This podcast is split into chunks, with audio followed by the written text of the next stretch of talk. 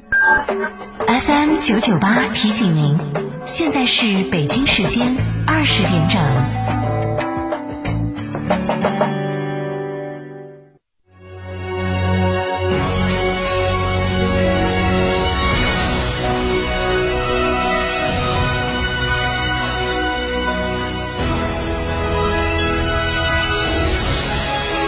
成都的声音 FM 九九点八，成都电台新闻广播。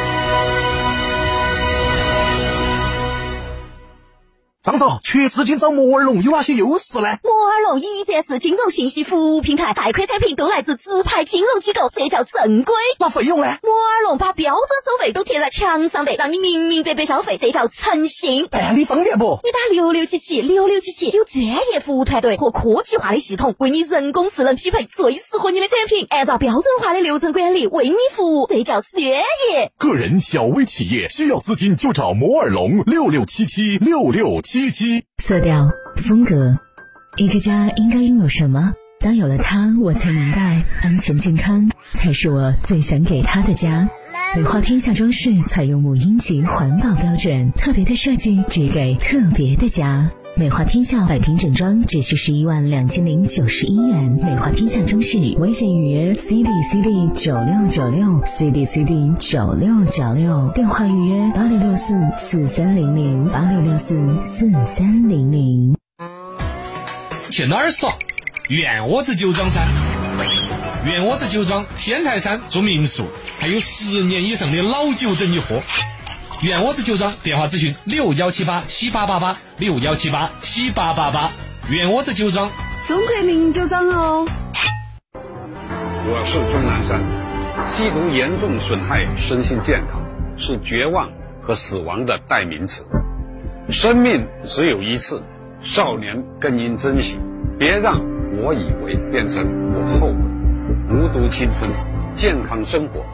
新双利集团成都机场店，大众进口汽车全国首家官方智能旗舰店，智能购车新体验，全路况豪华 SUV 途锐，首付五万起或百分之零点九九超低利率，询八五二八零七零零。购车零顾虑，北京汽车开启终身质保新时代，强势推出全系新能源车型免费三电终身质保政策。地址：火车南站西路一千六百一十六号，详询零二八六幺九八八八八七。在家吹空调，不如感受纯粹的凉爽。七月四日到五日，成都电台带您自驾西岭雪山，在成都之巅感受与众不同的清凉感，观日出云海，看四季风景，品地道大邑美食，两天一夜自驾游。活动详询六二幺二五幺七二。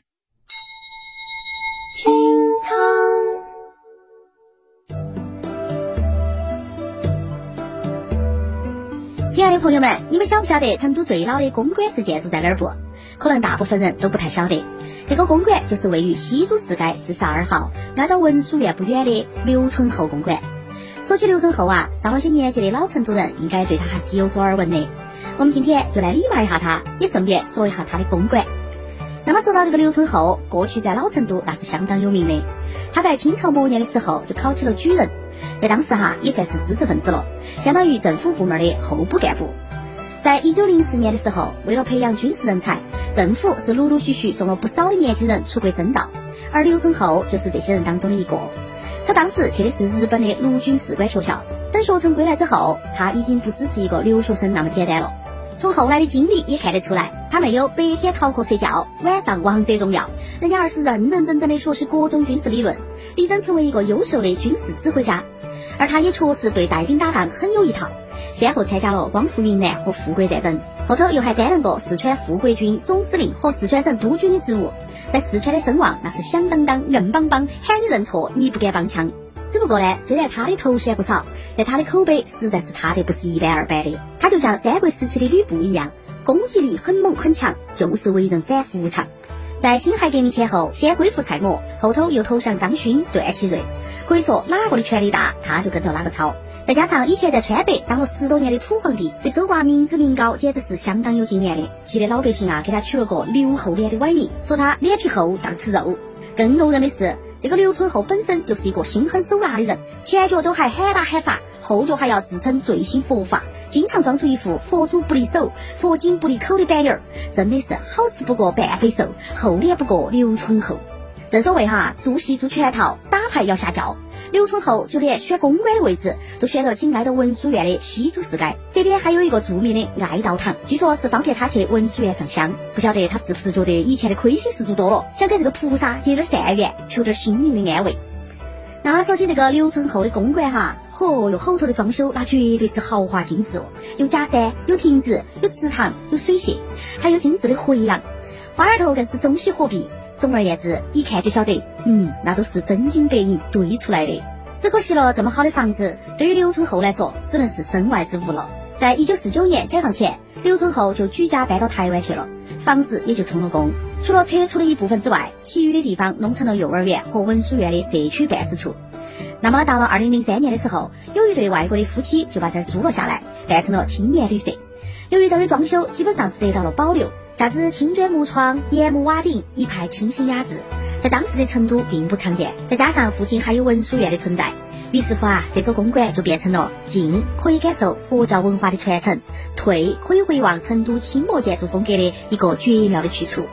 以至于这个青年旅社陆陆续续吸引了不少来自世界各地的驴友，生意那是相当的火爆。听说后头哈，这片地呢又被房地产开发商买了下来，是准备吃猛皮的。结果是你有七算，老天爷有八算。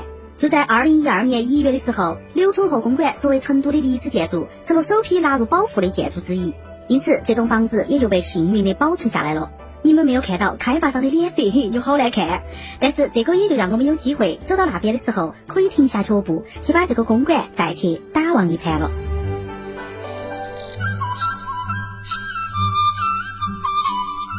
说起昭觉寺，老成都都晓得，它和成都动物园就一墙之隔。